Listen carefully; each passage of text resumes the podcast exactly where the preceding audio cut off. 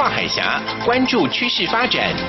纵观两岸，聚焦热点话题。两岸新闻桥提供台湾与大陆的新闻动态，为资讯的交流互动搭起沟通的桥梁。欢迎收听《两岸新闻桥》。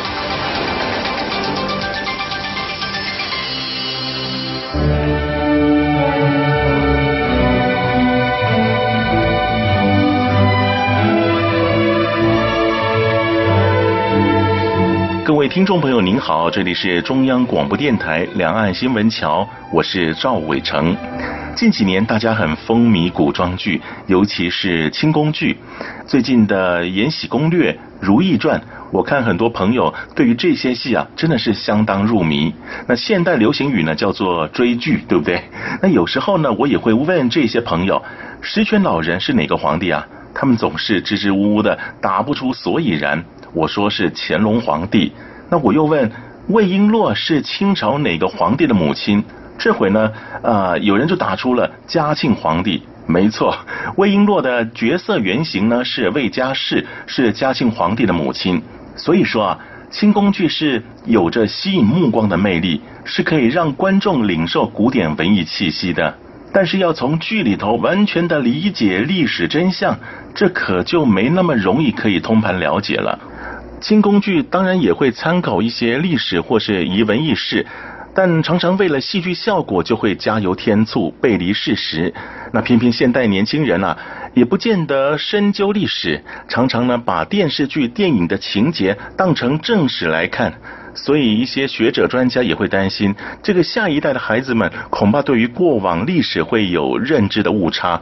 那我自己呢，其实我也会担心啊。不过担心归担心，还不如鼓励大家多读历史，多看点书。你说要依靠学校的历史课本来读历史，呃，我觉得是有限的。毕竟人类的历史源远流长，范围还挺广的，要把所有历史给搞懂，本来就不是简单的事儿。如果不是文科的学生，那读的更少了，对吧？我觉得是应该要让孩子养成读书、读课外书的习惯，把读书当成是一种乐趣，就像是看影剧一样的追剧精神来追求历史的事迹。这样的话呢，才不会对过往的事情靠着收看电视剧变成一知半解。那小孩如果还小的话，父母亲也可以选择适合各种年龄层的历史故事读本，说故事给小朋友听，或者是陪着孩子阅读。这也是能够让孩子可以增加一些历史知识的一种方式，大家不妨试试。好，继续我们来关心的是这个星期的重大新闻。一周新闻回放，两岸这一刻。一开始我们就来关心的是陆委会的消息。为了加强宣传政府两岸政策，陆委会规划举办一系列的地方乡亲座谈会，招你来做伙，揪你来做伙，巡回全台。大陆委员会副主任委员邱垂正二十八号在南投的座谈会上表示，目前两岸的分歧应通过持续沟通与对话来解决，不应预设任何的前提。台湾的国际处境越是艰困，更要团结坚定地走向世界，并与理念相近的国家紧密合作，为台海以及区域和平稳定做出积极的贡献。邱垂正说，两岸每年贸易额有一千八百亿美元，占台湾整体贸易额的百分之四十，目前两岸关系陷于低潮，但不影响陆委会营造和平稳定与繁荣两岸关系的决心。也希望中国大陆方面能够体会台湾的善意，开启协商大门，务实化解分歧，为和平稳定的两岸关系努力。那这也是陆委会一向的主张，那也将努力为两岸和平的这个政策呢，让民众能够知道。接下来呢，是中国大陆的这个消息，也是这一段时间啊讨论的话题。中国公安部副部长释俊十六号宣布，《港澳台居民居住证申领发放办法》在九月一号生效，符合条件的港澳台居民可以持有效通行证件到当地公安机关申请办理。据了解，这项政策其实还没有办法全面的落实，包括了啊北京在内的许多省市，到现在都还没有推出地地方的施行细则，只有福建、广东、湖北和江苏等地区推出居住证施行细则，而这其中呢有很大的模糊点啊。所谓的居住证措施也没有注明居住半年以上的定义，是以单次出入境为限呢，还是一年之间的累计时间？那也有在大陆的台湾学生认为，在中国大陆面临最直接的问题就是持台胞证购买交通票券的不便。既然台胞证本来就定义为通行证件，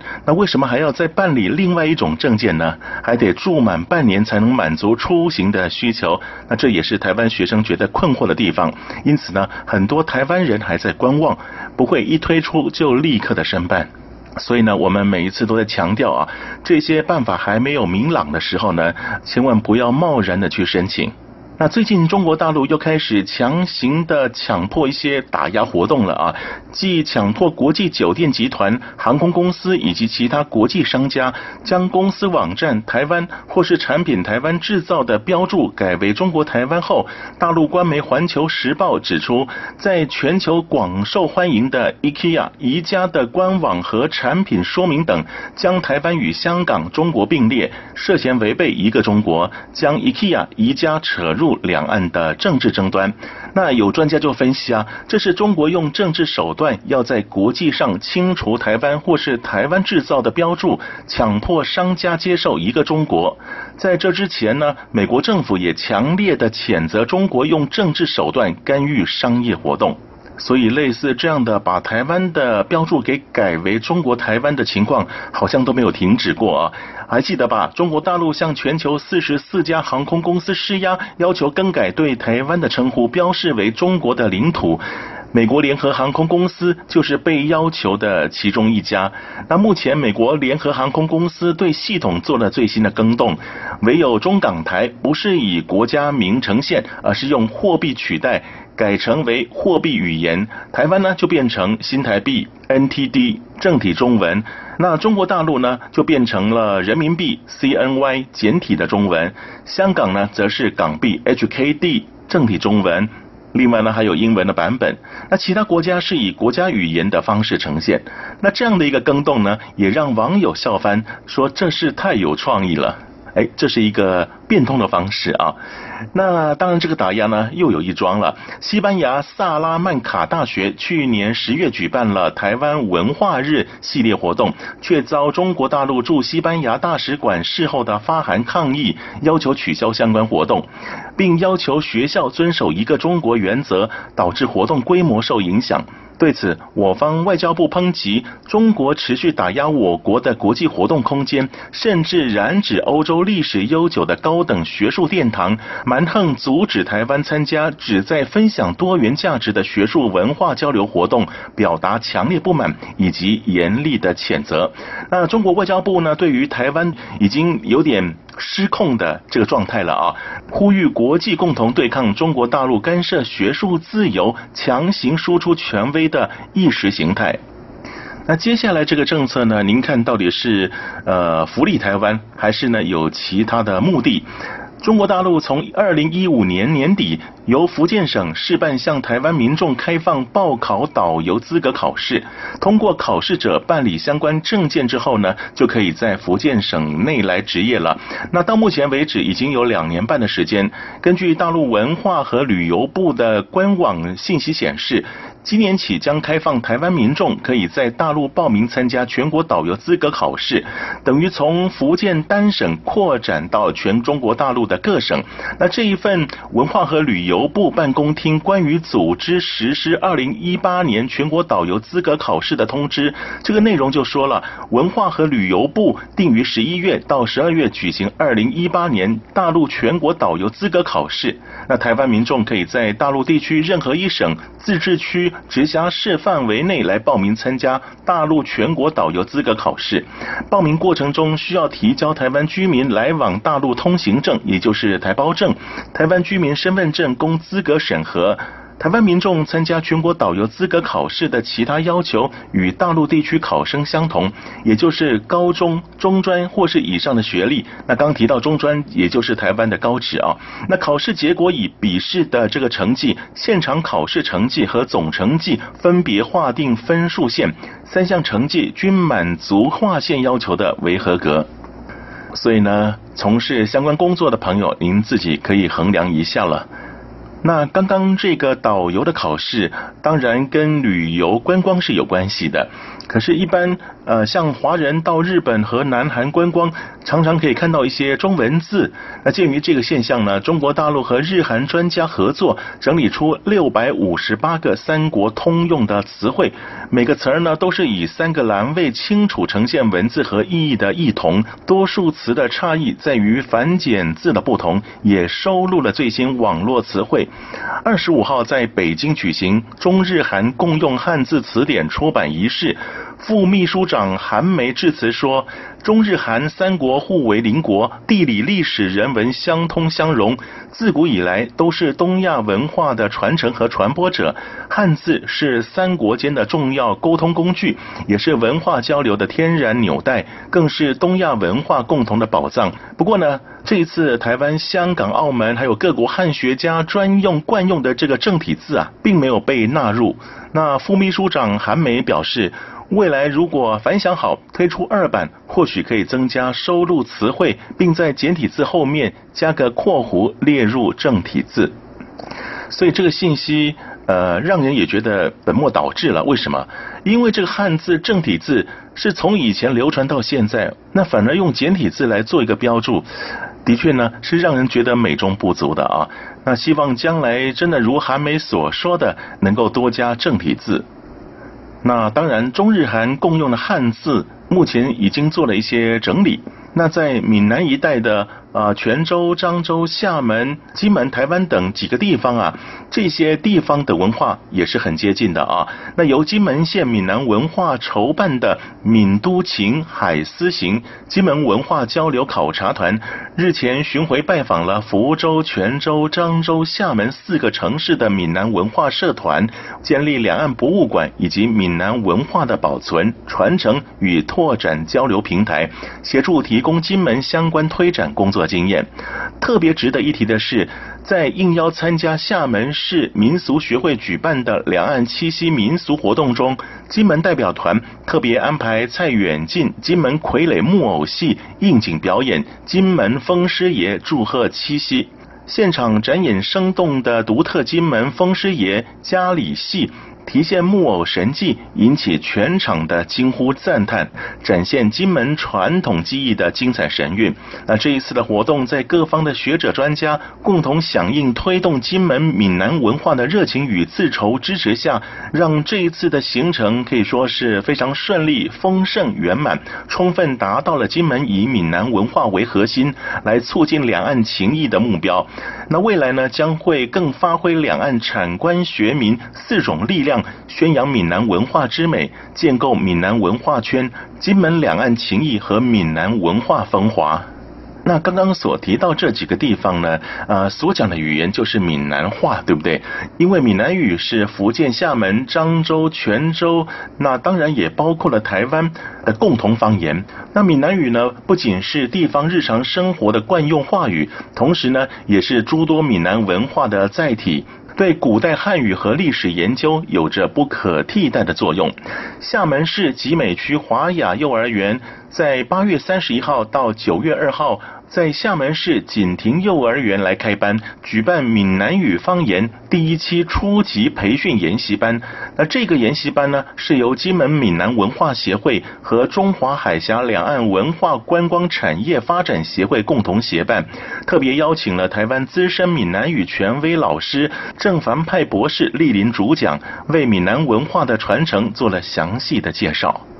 那这个闽南文化当中呢，宗教信仰拜拜也是重要的部分啊。在很多神明中，对哪吒的信仰可以说是非常的普遍的。那二十九号，高雄市三民区三凤宫和四川宜宾李庄文化和哪吒民俗文化交流团进行了一场座谈会，以哪吒民俗文化的互动来促进两岸的情感交流。当天早上的九点，三凤宫还办了隆重的热烈接驾仪式。把四川的宜宾市的哪吒三太子神像请到了高雄市三明区三凤宫。宜宾市委主席吕小丽说：“哪吒的大智大勇大仁精神影响两岸民众甚深，民众多有推崇。”宜宾是哪吒文化的发源地。这一次的哪吒行宫作为哪吒祖庙，在港澳台东南亚一带有众多的哪吒信众，尤其是台湾民众特别崇拜的哪吒三太子，与地理位置有直接关系。希望借此促进两岸友谊。三凤宫董事长孙宗英也表示，高雄三凤宫是由大陆分灵过来的，希望借此活动祈求上天让台湾风调雨顺、阖家平安。未来三凤宫也会到大陆进行文化交流。说到各种的文化交流，最近在上海啊，也让大家非常注目了啊！汇集近三十位国家级顶尖工艺大师的宝库匠心馆，日前在上海最新地标的上海中心三十八楼正式开幕了。业主是美国上市、全中国最大的代销公司易居中国。这是继以精品古董文物为主题的上海观复博物馆的成功之后，再推出现代艺术工艺大师的作品展览，选择了来自各地，包含珠宝设计、微雕、木雕、石雕、陶瓷、苏绣、唐卡等多样化的艺术品项，展期一档十八个月，受到艺文界的高度关注。那这一次参展的艺术家中，颇受瞩目的是唯一一位来自台湾的现代瓷器大师王霞军，他的白瓷作品晶莹利落，烧出了直角点线面的现代时尚，更有优雅细腻的纹饰肌理，被艺文界评为王霞军的突破，为千百年来古老陶瓷艺术开创了崭新的样貌，也谱写了时代的印记。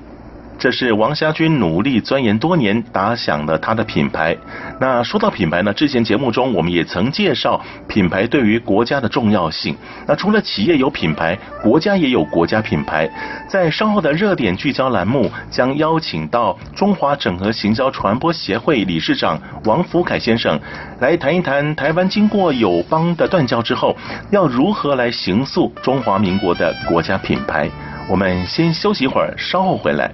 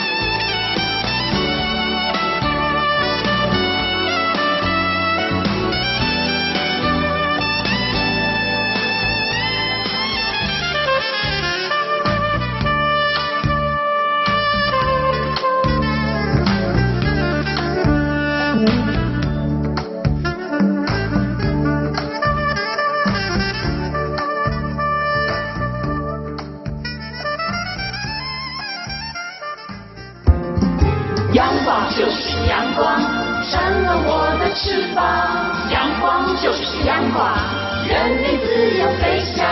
阳光就是阳光，世界在我肩膀。阳光是你，是我生命的翅膀。热点聚焦。现在很多企业都非常注重品牌，品牌也需要经由沟通才能让人了解。那么中华民国到底是一个什么样的国家品牌？不是也应该要让更多人认识、更多人知道？最近，中华整合行销传播协会理事长王福凯先生在平面媒体专栏表示，台湾经历了几次的断交事件，国家品牌有关国家如何面对困境的挑战。而当务之急是要反省问题的来源和解决问题的优先顺序，进而提出策略并具体行动，再造国家品牌的方案。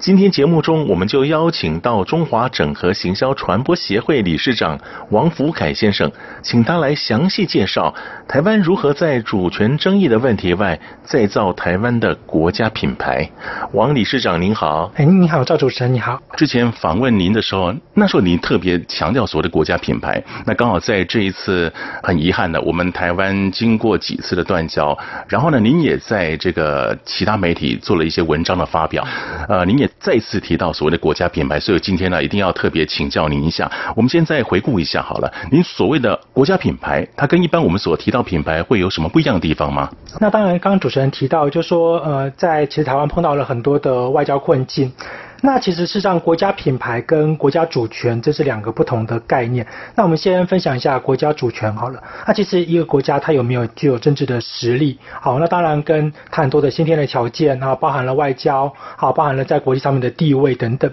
那当然以台湾来说，在这一块它有一些先天上面碰到的困境。但其实另外一个层面来说，台湾自己本身的软实力，或者台湾在发展跟其他的邻近或者是必要性需求的国家之间。是不是塑造出了一种所谓的品牌力？那这就是我们在谈的所谓的国家品牌。好，那其实我们最常举的例子，其中第一个，它就是新加坡。嗯，那其实事实上呢，对很多国家来说，与新加坡建交与不建交。这件事情并不是看在新加坡本身具备的资源，嗯而是它所能够让这些国家建交之后带来的共同的价值。嗯可是对新加坡人来说，新加坡人他自己对自己本身的品牌认同度是相当高的。嗯不管他是什么样的种族，可能从马来啊，或者是华人，甚至还有很多的国外移民等等。对于他们自己来说，新加坡这样的一个品牌，它代表什么？它代表它是一个创新的，它是一个具有贸易能力的，它是一个具有开拓性的。所以，当今天这样的一个品牌力很明显的被看到的时候，相对来讲，别人就可以知道，哎，我跟这个国家在建交，我跟这个国家在合作的时候，有一个什么样的利基点。那同样的，那当然很多人会说啊，那新加坡是一个比较特殊的例子。那有没有比较传统的国家？那对于一般的其他人来说很陌生？有，例如说像我们看到之前在世界杯啊拿到第二名的国家，其实事实上呢，它的品牌力是什么？它的品牌力是让消费者能够知道，如果今天我要去。认同，或者是在一个所在地这么小的一个地方，他却能够在运动上面，他很积极的去突出跟表现。他或许不像第一名，我们看到的这些欧冠的这些国家，但是他却能够让他自己的国民产生信任。所以我们在讲品牌力的一个很重要的关键是你本身的国民对于你自己的这个国家认同到了什么样的一个品牌的支持点。相较之下，哈，国家品牌比起主权之类的啊，会比较软性一点，但是它发挥的力量其实是更大的，对不对？啊，是。那其实很多的国家，其实我们说实在的，呃，像德国好了，德国它从二战之后到现在，其实有很多的一些，不管是企业的品牌，或者是包含东西德之间的一个合并，一直到今天，我们可以几乎说它成为了在这个欧盟当中的领头羊。可是如果今天我们回头去检视过去，在三十年之间，德国是不是一直都这么样的一个具有所谓的绝对主权的强盛性？当然没有。它虽然在二战之前，它相当的具有它这个呼风唤雨能力，但它终究是一个战败国。所以去谈它的本身的主权，它就有一些的先天条件的限制，例如说啊东西德的问题。可是对于不管是那个时候的德国人，或者是现在的德国人来说，他们都有一个非常明确的一个品牌的认同感，来自于什么？来自于他们自己本身的，不管是希望国家在所谓的严谨，在所谓的创新，甚至在所谓的生产能力。好，那当然这些都是他在这个基本条件上已经存在的。那更进一步的，他希望给国际上面其他的国家看到德国是一个不败的，他是一个愿意重新站起来的，他是一个愿意去挑战过去他自己可能没有做好的一些事情的一个国家。嗯所以相对来讲，如果今天单纯用主权就代表了国家品牌，那其实是相对狭隘。嗯因为有很多的国家，它其实一直都能够去维持利用就所谓的品牌认同。那其实就像一家公司，啊，你的员工认不认同你自己本身，消费者认不认同，这是两件事。那其实国民扮演的角色是什么？国民扮演的角色有很高的一部分，就像你自己的员工嘛，你自己觉不觉得啊？我很喜欢这家公司，我希望这家公司能够成长茁壮。那至于这家公司它在实际上面的实力，它是一个上市上柜的公司呢，还是它是一个世界知名的公司？就跟主权一样，每一个人拥有的基本条件其实相对不同。可是我们并不会因为觉得说啊，这些公司它不是上市上柜，它就一定会表现得不好。嗯同样的。有一些它在主权上面，它其实可能尚有一些比较争议的部分啊，或者是相对来讲，就像我们看到日本，它到现在为止，它还是不能够拥有一个正常的军队。嗯哼。可是我们绝对不会去否认日本在所谓的制造，在所谓的品管，在他们国民自己心中所谓的一个严谨这些事情，它所塑造出来的品牌形象。所以它其实是一个非常明确的一个象征。是我刚刚提到，就是说我在另外一个媒体看到您所刊登出来这个文章啊，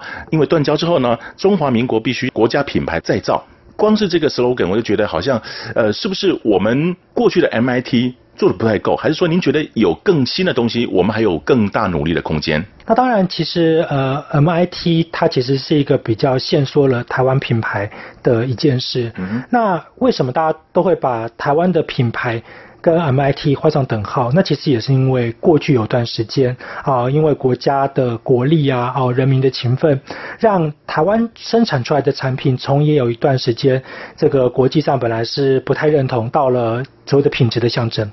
可是它终究不是一个国家完全的形象。例如说，台湾难道只能够做代工吗？嗯，台湾难道只能够做制造生产吗？台湾只能够去透过了好所谓的不断的跟人家建交，才能够得到自己的自信嘛。所以其实当时我们在写这篇文章跟在做这样的一个分享的时候，我们一直在问：那今天台湾问自己，中华民国问自己，如果今天我们必须要跟人家建交，那别人为什么一定要是我们的什么条件来跟我们做建交？那反过来，那我们自己本身认不认同这样的条件？是我们很会做代工？只是这样吗？还是说我们自己的民族性，希望我们自己能够在国际上面有一个更好的表现？例如说，我们很会创新，或者是我们很积极的发扬我们自己的在地文化，嗯哼，让人家很清楚的知道中华民国或台湾的文化是什么。嗯，那这个时候就是一个前提，所谓的台湾品牌、中华民国品牌。它其实应该在这样的基础上，而不是只是在今天有一个生产的能力，或者是今天有跟人家这个支援人家邦交国去建铁路这样的能力而已。哎，感觉您这么一点出来的话，又觉得好像对台湾其实还有很大的信心，因为我们其实还有很多事情可以做了嘛，对不对啊？那当然，我们所提到也是最近台湾各媒体在发表的一个一个立论啊，也就是什么是核心价值。但是您在品牌的这个部分，您也提到最重要是核心理念。对吧？那我我不晓得，就国家的立场来看的话，那国家的核心理念是什么？那我们台湾应该怎么样来建立这个核心理念呢？那当然，其实我们可以先从两个不同的例子来分享一下。那其中一个是英国。其实事实上呢，从英国的一个很根本的立基点，对于大部分的人认知，英国。他的形象来自于他的宗教信仰，所以呢，从他的宗教信仰开始到他的人民啊，他有皇室，可是这些都只是比较外在的，但是更深层一点，对他们来讲，他们尊重传统文化，嗯哼，他们尊重过去的历史，不管今天英国可能曾经是非常一个兴盛的一个我们讲大英国协，还是到现在他可能只是欧盟要准备离开的一个角色，不论是什么，对英国人来讲，他们都很清楚，他们自己期望的就是做好。他是一个尊重传统，而且也认同这样的传统，但是他并不会放弃创新的一群人。那可是今天相对来讲，在台湾，那有的时候呢，我们对这个传统可能也陌生了啊，或者是说，到底什么是我们的文化？到底是什么是我们的信仰？嗯哼。那当然，这些事情不同的国家有不同的条件，可是我们现在其实是缺乏去论述这件事情的能力跟勇气的。我们不敢去面说啊，我们到底真正的文化核心是什么？我们不敢去论述说，那我们过去的背景是什么？那其实就比较可惜，因为每一个国家它势必都得要面对这个国家，它不是一个公司存在三五十年，有的国家存在了几千年，有的国家最少也存在了几百年。它不会突然冒出来。嗯，那中华民国台湾也存在了百年了。嗯，那它的文化论述，好，那我们讲的第二个例子，那很多人会对它的文化传统就比较陌生，可是对于它的一个创新性，对于它的一个国家在资源品牌上面的能力，好，是相当明确的，就是瑞典。其实事实上，在讲国家品牌，就跟企业品牌一样，我们必须要面对的，除了文化传承、信仰这些事情之外，另外一个就是创新。挑战，好，跟向心力。那当然，对于瑞典来讲，瑞典我们可以看到它有很多成功的企业，包含了 IKEA 这样的品牌。可是对他们的人民来说，并不是一开始就具备这样的企业，而是他们的国家相信，再怎么样一个辛苦的环境。他们都可以找到一个出路，而这个出路在国际上面是可以帮助更多的国家去改善可能比较好的生活品质，或者是用比较好的一个低价的方式创造它的家居家空间。所以对他来讲，创新这件事情，它是第一个明确的。那第二个，他们有一种所谓的美学的特色。好，那其实我们都可以发现说啊，尤其是像很多的这个欧洲国家啊，北欧国家，什么家具啊，对对，相对比较寒带嘛。对。可是他们还是会让这个家里面在精简当中可以看到艺术感，嗯，好，可以看到它的颜色的运用，好，甚至它也会做到环保。那这个是他们的一种很核心的一种叫创新的理念。嗯，所以它纵然很少人会去谈论说，哦，那其实到底瑞典它的文化历史是什么啊？哦，它是什么样的一个过去？可是我们却看到，在它的创新性上面，它是一个能够去提供给在全球的不同国家。它不是因为单一企业，而是这是来自于这个国家的既有的支持力，好，既有的人民的一种所谓的熏陶，和他最后靠的国家的力量一起去把这样的一个所谓他期望的形象推动出去的。嗯嗯。那当然，台湾也是可以在这个层面当中去思考，那台湾到底要做到什么样的创新？我们有什么样的产业？有什么样的国家形象？有什么样的人民的特殊的这样的一个背景，是可以当做在国际上面取得认同的一个挑战。嗯嗯嗯，是台湾有很多的无限可能，只在于我们怎么去做。这不只是政府，我想。包含民间也应该怎么样来发挥自己的长处是非常重要的一件事情啊。好，那谈到这个品牌的部分，我想刚刚我们一直在提到说台湾有什么样的呃能力，台湾有什么样的特色，台湾有什么样的创新，其实呢就是在检视自己。那在品牌的过程当中啊，这个诊断是很重要的一件事情。那我们先休息一会儿，稍后呢我们再来请中华整合行销传播协会理事长王福凯先生来告诉我们，所谓的国家品牌要怎么样来诊断。我们稍后回来。我们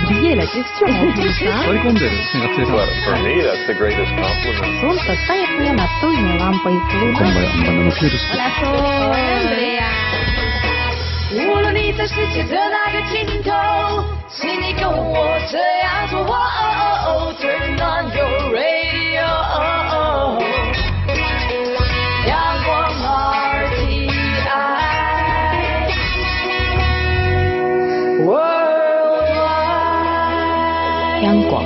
联系世界的桥梁。各位听众朋友，您好，这里是中央广播电台，我是赵伟成，为您所进行的节目是《两岸新闻桥》。节目当中，我们邀请到的来宾是中华整合行销传播协会理事长王福凯先生。那刚刚我们提到了这个国家品牌的再造，那其中的一个环节就是怎么样来诊断自己、检视自己是很重要的一件事情啊。感觉上好像我们从一个企业的角度来看，诊断不会是太难的一件事情。国家品牌的话，诊断的部分是不是？也如同我们在企业诊断这样的一个环节呢？那其实呃，在国际上有好几套不同的标准，针对各种的国家品牌。好来做所谓的一个诊断前的一个指标。那其中有一个呢叫做安霍特杰夫凯，好国家品牌指标，好这个是一个国际性的指标。嗯、那其中呢，那其实它为什么具有代表性？因为它包含了像我们刚刚说到的，像德国啊、英国啊，啊或者是甚至像美国这种所谓的世界强国，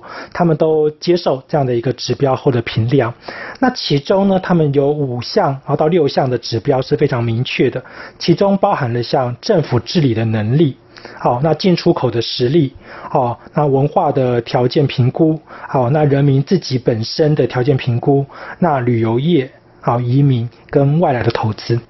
好，那当然像这样的一个评估标准就很有趣了，就我们刚刚前面提到的，今天在你评估一个国家它是不是一个具有品牌实力的时候，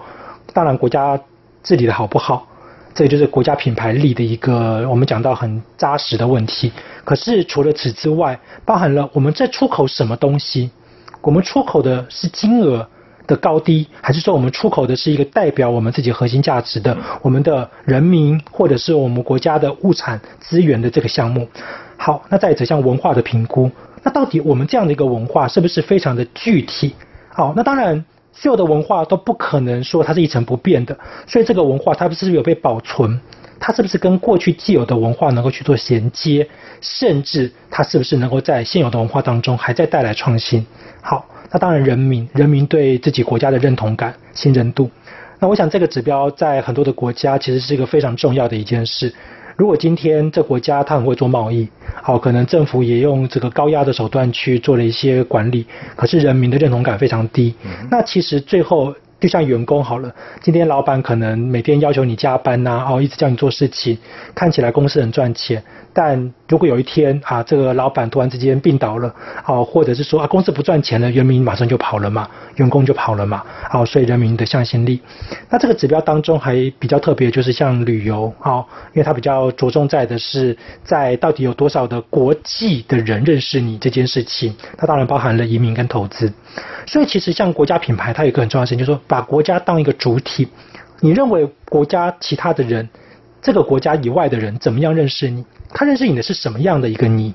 那这个时候，如果你是越具体的，你越强大的，你越明确的，你越能够让其他的国家能够去认同你的，那这个时候，这个国家品牌它就是一个越能够让多数在世界上面其他的国家能够愿意去跟你打交道的原因。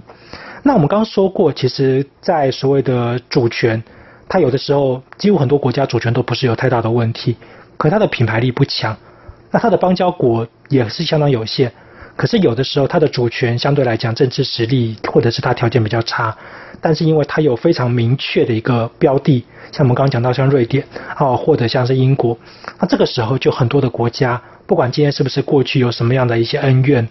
那这些国家都愿意放下这样的恩怨，去跟这样的品牌来合作打交道。哦，是一样的道理。我在您的这个著述当中啊，很多次都发现您特别强调一个品牌再造的关键，对不对？那如果以国家的立场来看的话，国家品牌的再造关键是什么呢？呃，其实如果要是以现在来看啊，哦，当然有很多不同的国家，它碰到的问题不同。可是以台湾的品牌来说，台湾这个品牌来说，其实第一件事情当然是回归到就是所谓的文化重新再造跟诊断。嗯哼。你今天诊断出来，到底台湾应该要把什么样的一个文化当做对国际发生的主体？嗯嗯，我们或许不一定要限缩在哦，现在现有的不管是客家、闽南呐啊，或者是原住民这些问题的症结上，而是如果今天有一天，当别人要问起来啊，例如说你可能随便就问欧洲的一个人民，他认不认识台湾？认识，那他知不知道台湾的文化是什么？那这个时候呢，其实第一件事情要再造，就是我们要先找到明确的文化的主体，在沟通上面，或许它有很多的一些优先顺序，但文化相对来讲，当你今天没有一个文化主体的时候，你其他的国家如何去认识你？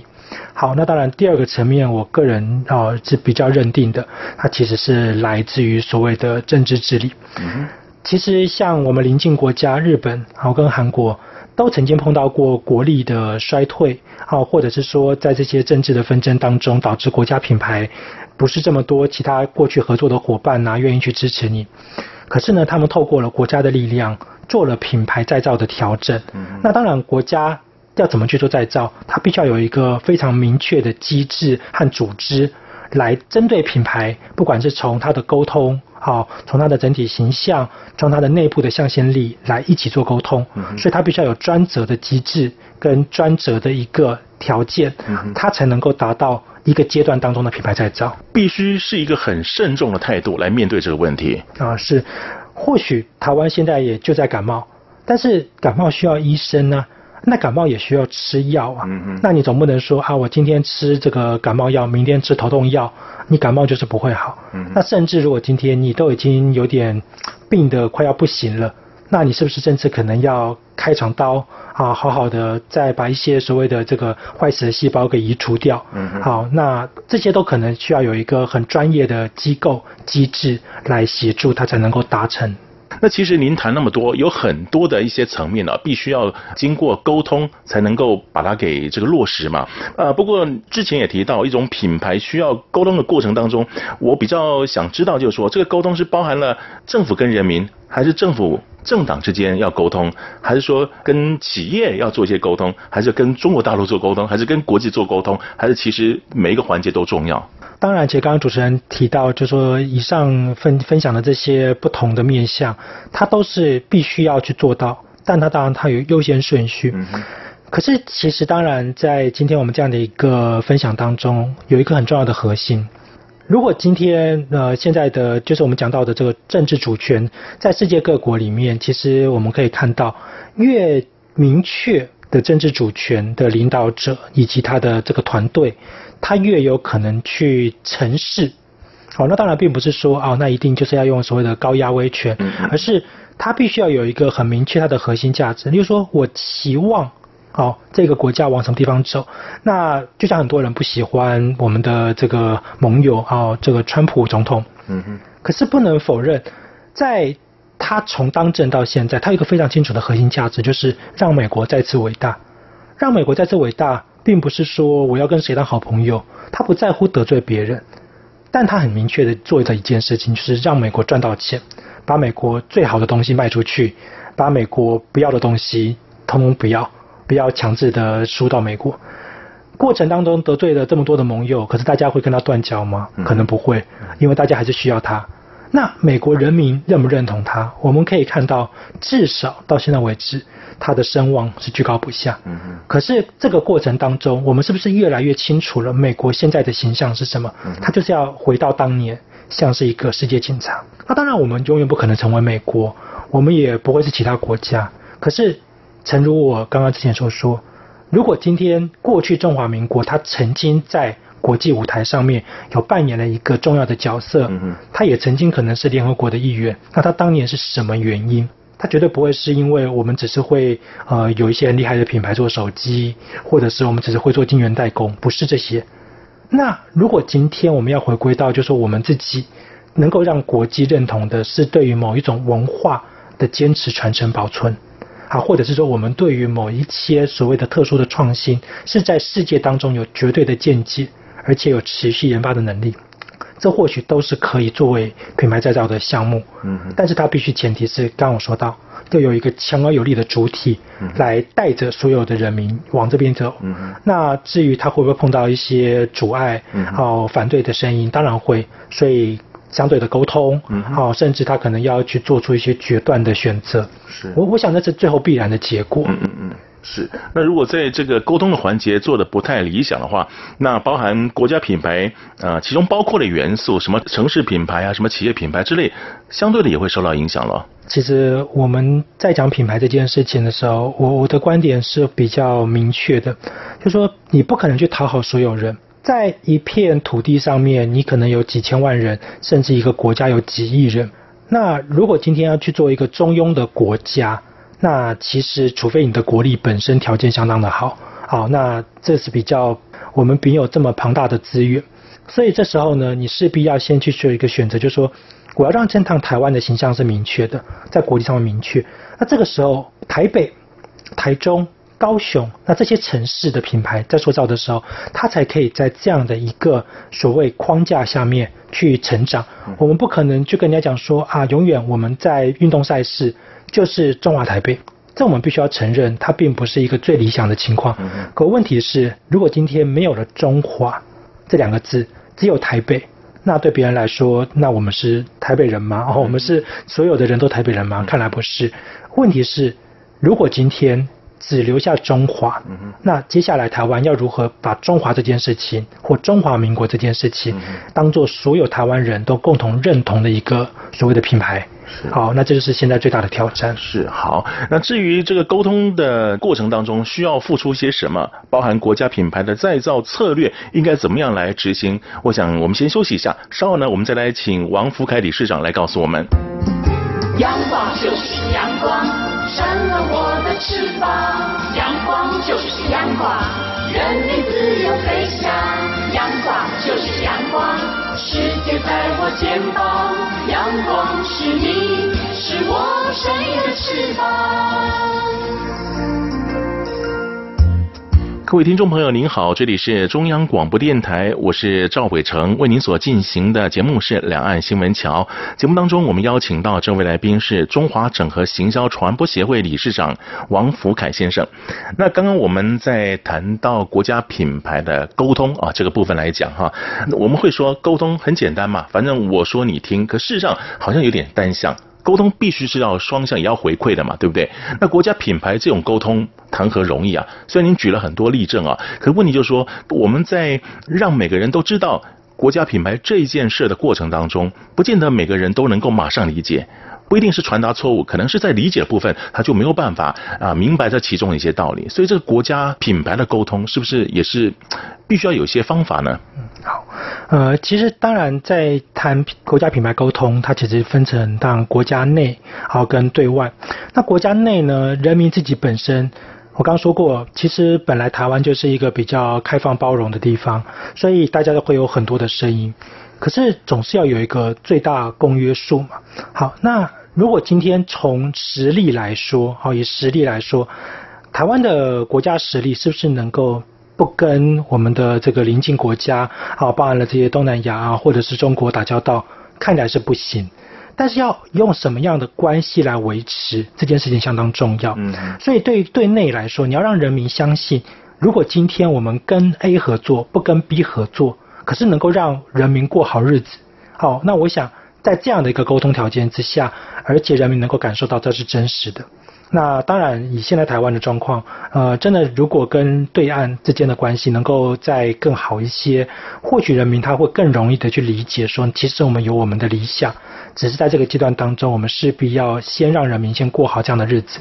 但如果我们今天自己内部的人民都没有觉得现在生活，能够过好，就像你不可能期望你让你的员工领的非常低的薪水，叫他做非常好的事情，这这是有困难的。那至于不论是我们现在跟更多的东南亚啊，跟日本，甚至跟美国建立更好的关系，那其实对人民来说，那当然都是乐见其成，那绝对不会说啊，他不能这么做。但跟这么多的国家在打交道的时候，对人民来说，很现实的，我们到底是都是在付出。还是对人民来说是有帮助的。好，就像我们过去有些邦交国，说实在，我们可能也付出了很多的心血啊，帮他做农耕呐，啊，或者是帮他去做这个修铁路啊等等。好，所以我们必须要先做到一件，就是说，我们不论国家大方向做什么，人民要先感受得到，我要认同你的原因是什么。嗯嗯。好，那第二个就是对外。其实有时候我们常常开玩笑说，今天你有一百个邦交国，跟你有十个邦交国，到底差别在哪里？如果今天我一百个邦交国，可是它都是相对来说啦，哦，我们讲不要讲这个特定哪一个国家，它可能都是比较区域小的啊，哦，或者是说政治比较动荡啊，哦，甚至说啊，它有可能这个国家哦自己本身还都不是这么稳固的。然后我们有一百个，跟我们只要有十个邦交国，其中有一个是美国，其中有一个是日本，好，其中有一个说不定是这个德国。说真的，就算我们今天只有这十个邦交国，又有什么不可呢？我们拥有很高度的一个政治的一个实力之后，我们又能够被国际看见，所以这个时候其实邦交国的数量不是重点，所以不在于数量，而在于精了啊。当然，大家都期望能够又精越多越好，但在精跟多的比较之下，那当然精是比较务实的做法。那这个时候沟通就很重要了。我们为什么要让这些政治实力强的国家、这些国际品牌力强的国家跟我们打交道？我举个例子，就像我们去吃素食，嗯哼，我们看到在麦当劳里面的饮料一定是可口可乐。对。如果你是汉堡王，好，你基本上就会看到百事可乐。那为什么有这么多的饮料可以选？他为什么不选其他的呢？嗯，这就是一个一样的道理。为什么有些国家他有可能你跟他建交，他愿意，纵然你可能不见得是在世界上当中最富有的国家，可是相对来说，你有什么样子的条件跟他建交，他认为是有必须性的、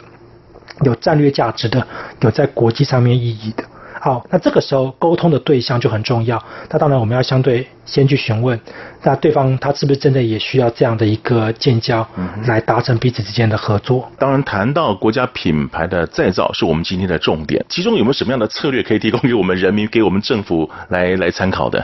呃，那当然，其实政府有很多他们自己的比较主观，在从执政到现在的一些想法。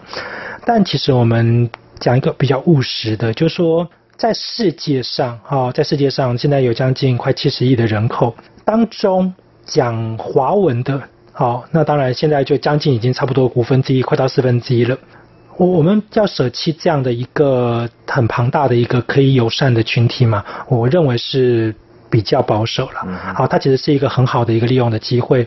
在讲国家品牌、品牌实力当中，刚刚我们说过了，品牌的文化底蕴。是很重要的，所以是不是能够重新回去寻找我们比较合适的品牌合作伙伴，重新去寻找我们其实彼此比较重复、比较相近的一些品牌的根，来一起去做发展，这是第一个前提嘛。其实你一个小公司要去做品牌，你不是只是把你的包装做好，不是把你自己的 logo 做好，你要能够在大通路上架，哦，你这个品牌要能够被消费者看到，你得要在。够大的市场啊，好，所以或许第一个能够先回头去思考一下，跟我们在文化层面比较接近的这样的国家，是不是一个比较好的合作单位啊？比较好的品牌策略伙伴。那第二个层面，那当然就回归到，就是说我们自己想要发展的是什么样的一个品牌实力？我们是不是要继续维持的啊？所谓的制造，好，MIT 是虽然讲慢慢的从这个制造啊，慢慢变成研发创新。可是不能否认，我们还是相当的倚重制造这件事情。那我们除了 MIT 之外，制造这件事情之外，还有没有什么事情？像有的国家，好，相对来讲，我们刚刚讲过新加坡，其实他们拥有比较高资金的时候，他们是在做创投，在做创新投资。所以做创投这件事情，它更能够让别的国家或者是别的企业，它对于新加坡这个国家品牌，它产生了依赖性。因为它有一个足够的资源去驱动这些不同的发展能力，那或许我们也可以去思考，我们现在国家还拥有的条件，不论今天是从好要回到农业底蕴呢，还是制造生产呢，还是创新研发，甚至是这个金金融这个层面，我们都要先找到一个在国际上面对于其他竞争品牌好，或者是其他国家，它必须需要我们的必须条件。好，那这件事情是相当重要的。嗯嗯，好，那我想今天所提出的一些看法跟建言，也可以提供给我们政府参考。当然，也希望呃我们的国家品牌再造能够再掀起一波让人惊艳的高潮。那您刚特别提到一些部分，像什么呃企业品牌这个部分，其实也包含在国家品牌啊。可能最近的中美贸易摩擦的部分，也导致了我们台湾品牌是不是能够在大陆更进一步的发展，这也是一些变数嘛，对不对？所以我想我们下个星期再来谈这个。部分好了哈，那最后呢，哎，我们来分享一下，您最近出了新书，有关于品牌的部分，叫做《获利的金钥》，就金钥匙的意思哈。品牌再造与创新，介绍一下这本书。其实，当然，这本书最重要的考量点，它真的除了从企业的角度，哦，从这个商业的角度之外，从城市。非营利组织其实都是我们在探讨的一个很重要的方向。那这本书其实更重要的是实务层面的思考。那品牌永远不可能这么容易的被建立。那很多时候建立，其实你碰到了很多挫折跟困难，你就需要透过再造的方式，让它更上一层楼，或者脱离险境。所以呢，我们这本书里面其实从策略面开始，从很多的辅导，还有从有一些非常的务实的。内容去解释什么叫做品牌跟品牌再造的做法。那当然，因为书终究它能够有的版面有限，所以我们常常做了一个药引的动作，就是先告诉人家这么做是对的，但你的品牌要怎么做，可能需要更进一步的来做讨论。所以这本书就起了一个药引的动作。那当然，最后呢，我们就还是稍微的回到刚刚这个国家品牌，就如同我们今天的一些建议跟想法，那都是从我们的一个这个角度。好，从这个人民的角度，好，从这个我们站在观察者的角度，但最后台湾的品牌真正要再造的时候，必须要台湾的主事者，就像企业一样的主事者，一起站在品牌再造的位置，然后再如同我们刚刚说到的，找到专业的医生，一起重新。去拟定合适的策略，才能够让这个品牌再造最终的结果是被提升的，是有价值的。好，那如果想了解品牌攻略的话呢，可以好好来参考这本书。那当然看了之后会给各位很多的形式，当然也会触及更多的一些不同想法吧。那我们今天也非常感谢中华整合行销传播协会王福凯理事长接受访问，谢谢您，谢谢赵主持人。好，我们休息一会儿，稍后回来。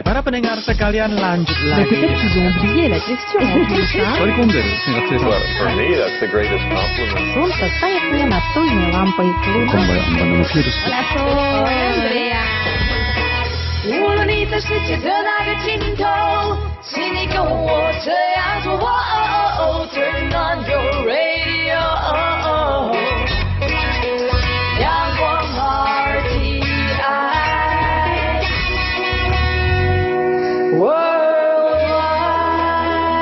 央广。联系世界的桥梁。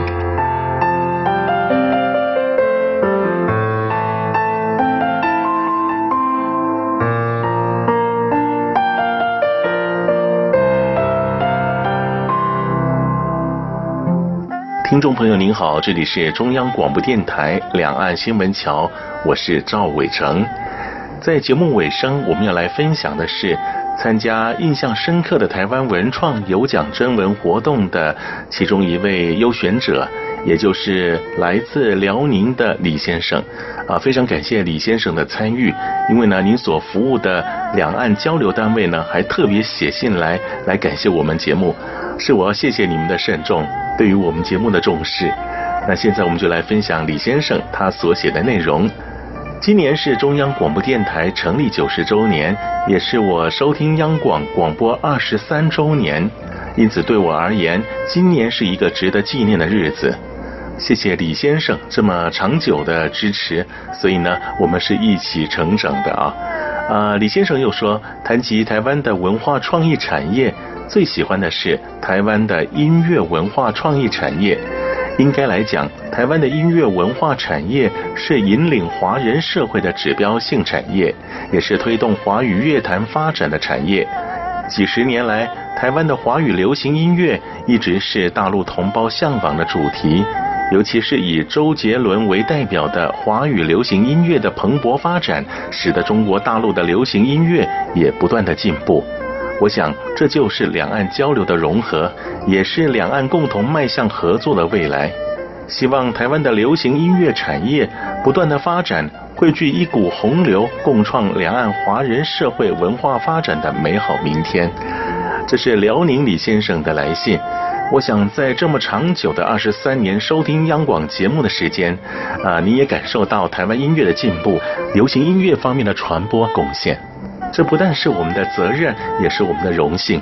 更可贵的是，您把台湾的流行音乐产业描述的这么样的淋漓尽致。那也希望往后李先生继续支持央广，继续聆听好听的华语音乐。好，节目又要告一段落了，感谢您的收听。别忘了下个星期同一个时间，请继续收听《两岸新闻桥》。赵伟成祝福各位有个愉快的假期。再会。